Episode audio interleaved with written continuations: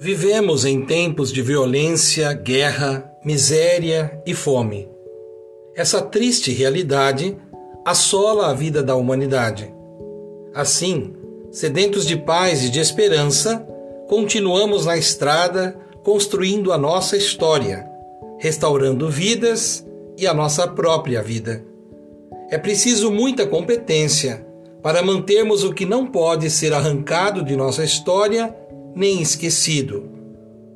Tudo o que conquistamos para termos uma vida leve e feliz precisa ser preservado.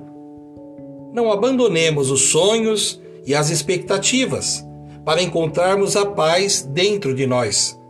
Fiquemos de olhos abertos aos desafios que chegam de forma inesperada e nas surpresas que a vida nos reserva, para não deixarmos de celebrar os momentos extraordinários dia após dia.